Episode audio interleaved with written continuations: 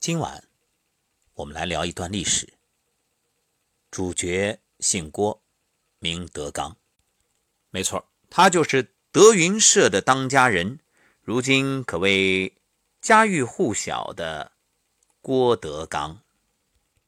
看今日之辉煌，或许许多人想不到，当年的他一文不名。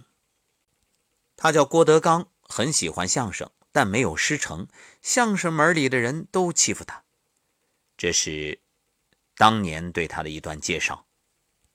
面对主流相声界的围追堵截，郭德纲的成名可以说是死里逃生。也许当下的你正经历一些挫折、磨难，也许你事事不顺。那么今晚听完郭德纲的故事。我相信你会重新审视自己的人生，也会真正理解什么叫置之死地而后生。郭德纲从小就不合群儿，别的小朋友在那儿踢球打架，他躲起来背段子练嗓子。别的小朋友都觉得他没劲，说话说不到一块儿，都不怎么待见他。长大之后，他还是不合群儿。相声界都在说歌颂的段子，他却还在说八马褂、富贵图这些老掉牙的段子。大家的相声都是说给文明人听的，而郭德纲的相声却带着那么多的荤段子。于是，主流相声演员看到郭德纲都躲得远远的，生怕被他的低俗给传染了。因为不被接受。这个来自天津的小黑胖子，在北京的漂泊之旅格外艰难。一九九五年，已经有两次失败北漂经历的郭德纲，决定发起第三次冲击。这次他豁出去了，没钱吃饭，就自制了一种能顶饿的食谱：买一捆大葱，买点挂面，把面条煮成一锅糊糊，再往里边放点大酱，想吃的时候热一热。拿葱就着吃，没钱租房，就跑到北京最偏僻的地方找最简陋的房子住。既要卖脸朝外，郭德纲深谙这个道理。虽然对北京相声大腕们的相声理念不敢苟同，但他还是一门心思的希望能够跻身其中。主流相声演员多爽啊！穿着小西装，抹个红嘴巴，演一场一百块，一个月两千块钱。他四处求人收留，希望找个师傅，名正言顺的在阔气的礼堂里说相声，还去参加主流相声圈主持的相声大赛。但被他找到的人啊，都推三阻四，像踢皮球一样把他给踢走了。相声大赛呢，也只拿了三等奖。郭德纲只好死了去礼堂的心，跑去小茶馆说，凭借扎实的功底、漂亮的嗓子。他在小茶馆大受欢迎，座儿都坐满了，外面还挤着人。当然，主要是票价便宜，才两块钱一张。一九九九年，郭德纲和志同道合的张文顺、李菁一起创办了中国相声大会，专注做小剧场相声。二零零三年，郭德纲三人逐渐在民间攒到了一点人气，准备找个新地方施展拳脚。他们在三环找了一家茶馆，装修很好，价格也谈拢了，连节目单都制作出来了。但消息不知被谁走漏出去，曲艺界的大佬从中作梗，直接安排一支近亲队伍去那个茶馆说相声。理直气不壮的郭德纲只好带着大家去了偏僻的天桥乐茶园。迁址的同时，相声大会更名为德云社。郭德纲开云鹤九霄，龙腾四海八科，正式收弟子。听起来还算顺风顺水，但内里的辛酸啊，只有郭德纲自己知道。德云社快要维持不下去的时候，是妻子王慧变卖轿车和首饰补贴德云社。郭德纲到处应聘主持人，参加综艺节目赚钱。当时安徽卫视要招一个综艺主持人，郭德纲跑去应聘。节目组提出一个条件，如果他能在繁华路段的玻璃橱窗中直播四十八小时，这个职位就给他。郭德纲答应了。四十八小时的时间，他在玻璃橱窗里被看热闹的人斗来斗去，一会儿打拳，一会儿织毛衣，吃饭睡觉都有人在旁边指指点点。这种被当成猴耍的感觉，让内向的郭德纲受不了，他想退出，但想想四千块钱的工资，还是咬牙坚持了下来。最后，他如愿当上主持人，但没过多久就被节目组变相辞退。唯一一个给郭德纲好脸色的大腕是马季，马季专门给郭德纲提了“德云社”三个字，这让某些人不高兴了。马季题字的时候，有人特地打来电话，叮嘱马季离郭德纲远点儿成名的每一步路都是死路，但郭德纲用自己的实力，硬生生的把它变成了活路。二零零四年。去广州演出的时候，现场一位观众的眼睛一直紧紧地盯着郭德纲。这位观众不是别人，正是相声大师侯宝林的儿子、相声名家侯耀文。侯耀文对郭德纲的表演大加赞赏，决定收他为徒。主流相声界的人知道了，纷纷进谗言阻止。侯耀文不以为然，硬气地回应。他会的传统相声比我们多得多，我们的相声队伍应该扩大，应该团结，要给孩子一碗饭吃。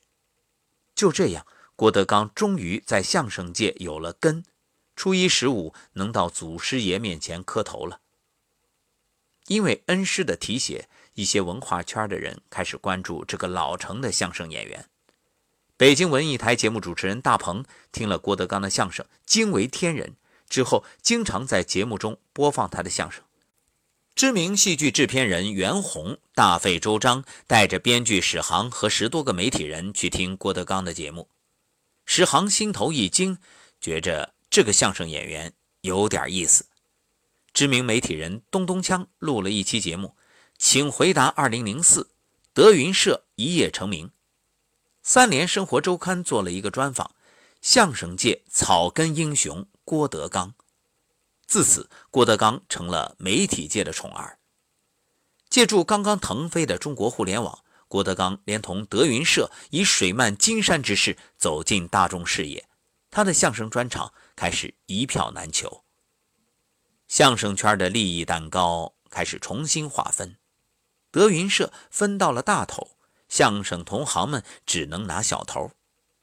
本就矛盾不断的主流相声圈和德云社之间，更是呈现出水火不容之势。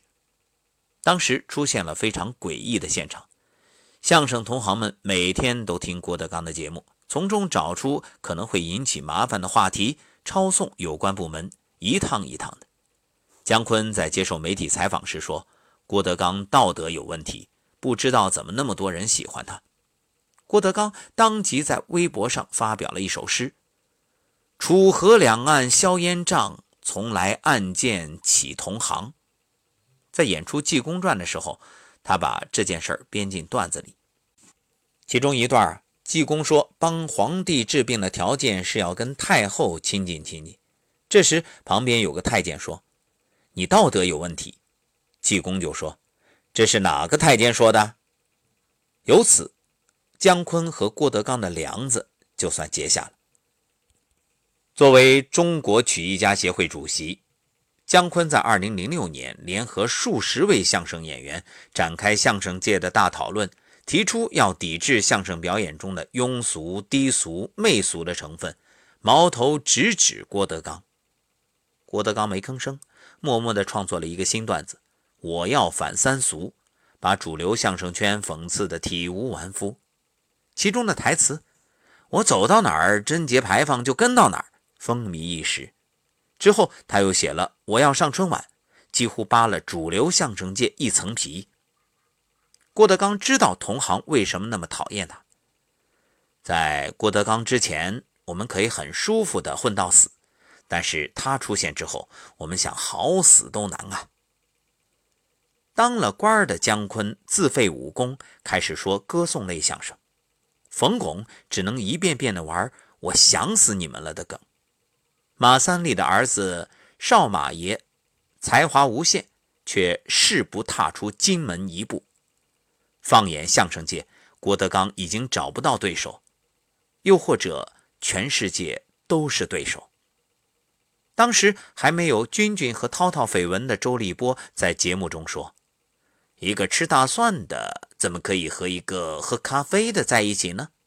暗讽相声圈土俗。郭德纲则在相声《你要高雅》中回应：“喝着咖啡就大蒜，秋水长天一色，让我和人民群众保留一份俗的权利。”二零零七年。师傅侯耀文突发心脏病去世，由于生前没有立遗嘱，家人在财产分割方面产生分歧。哥哥侯耀华以代为保管之名私占弟弟侯耀文的遗产。侯耀文的长女侯赞向法院提起诉讼，要求依法分割父亲名下财产。这是侯家的家事，相声界成员集体失声。作为侯耀文的弟子，郭德纲与师叔侯耀华也很亲近。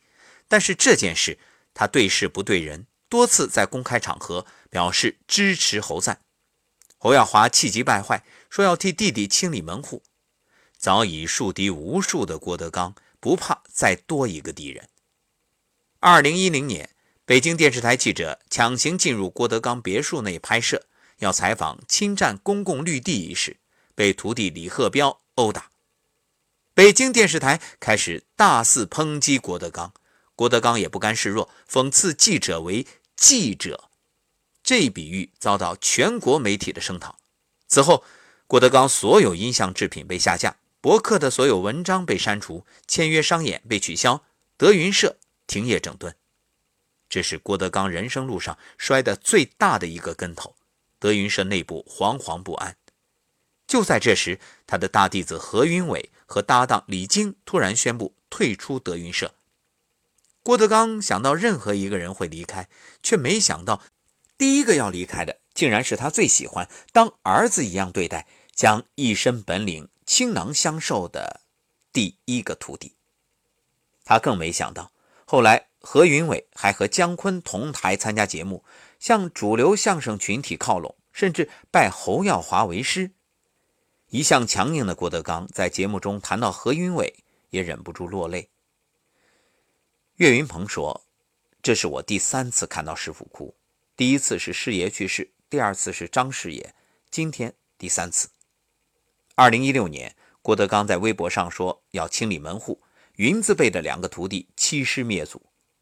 曹云金发文：“是时候了，该做个了断了。”洋洋洒洒六千字长文，列举出师傅郭德纲七宗罪：一、骗徒弟学费敛财；二、让曹云金退赛。被央视封杀，三让曹云金拍戏不给片酬，四骂春晚骂记者，还让团队骂姜昆，五不守承诺，以不让演出为要挟，六侮辱去世的北京台台长，七利用自己的影响力让曹云金没法在娱乐圈待。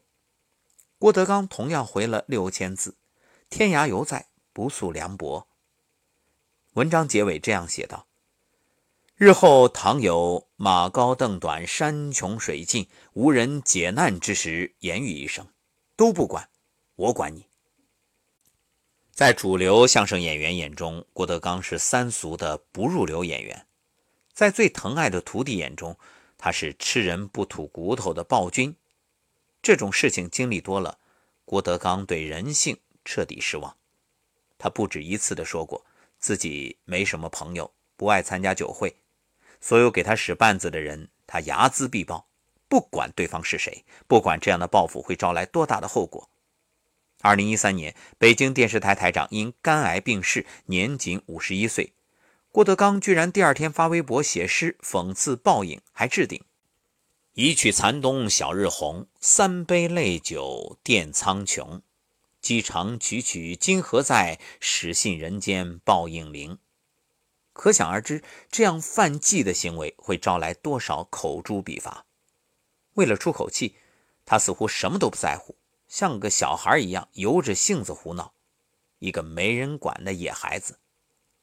侯耀文给他的评价是：他一路坎坷走来，势必嫉恶如仇。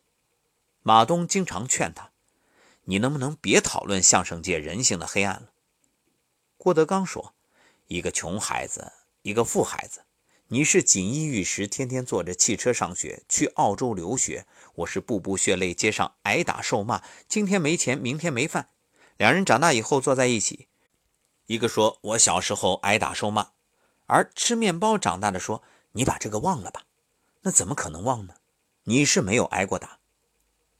他曾经以这么一句话自比。使我有洛阳两顷良田，安能配六国相印？这是战国谋略家苏秦的话。苏秦早年到齐国求学，拜鬼谷子为师，学成后却并没有找到施展拳脚的机会，只能穷困潦倒返回家中。家人都嘲笑他不治生产，而成口舌之力，舍本逐末。苏秦十分羞愧，自此闭门不出，发奋读书，研究天下大事。此后，他周游六国，成功说服赵、韩、燕、齐、楚、魏六国君王，以合纵策略一致对秦。他被推为纵约长，身兼六国宰相。荣归故里之时，迎接他的仪仗队绵延数十公里。苏秦感慨地说：“使我有洛阳良寝良田，安能配六国相印？”意思是，但凡当年我在洛阳有两亩田地，也不会有今天身兼六国宰相啊。郭德纲的境况不正与苏秦一模一样吗？当年他一穷二白来到北京，凭借自己的实力一步步攒出点名气。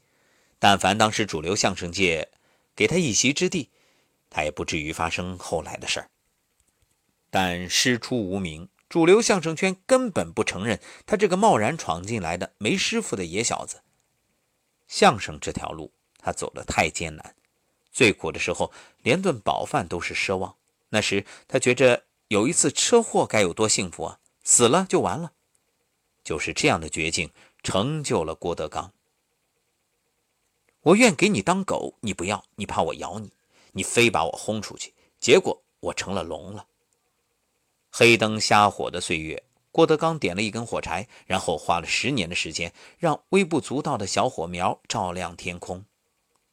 无路可走，就另辟蹊径；千夫所指，更要我行我素。别人不相信有人会花钱听相声，他就一块两块培养观众听相声的习惯。别人说郭德纲红不了多久，他就培养比他更红的徒弟。别人说相声已死，他就带着相声上综艺。就算成为众矢之的，他也不怕，坚持给相声穿一件新衣，以人们喜闻乐道的形式继续存活。今年是郭德纲出道三十周年，他为相声所做的一切究竟是对是错？或许我们谁也没有资格评价，因为时间会说明一切。今晚写一首诗：时光不负，留一口气，点一盏灯，念念不忘，必有回响。多少人只是想，少有人敢去闯。在生命有限岁月，不负时光。管他风雨泥泞，兀自拼命向前。不过一段旅程，何必畏首畏尾？终将化作青烟，无憾有生之年。回头看，青春一场，但无怨，勇往直前。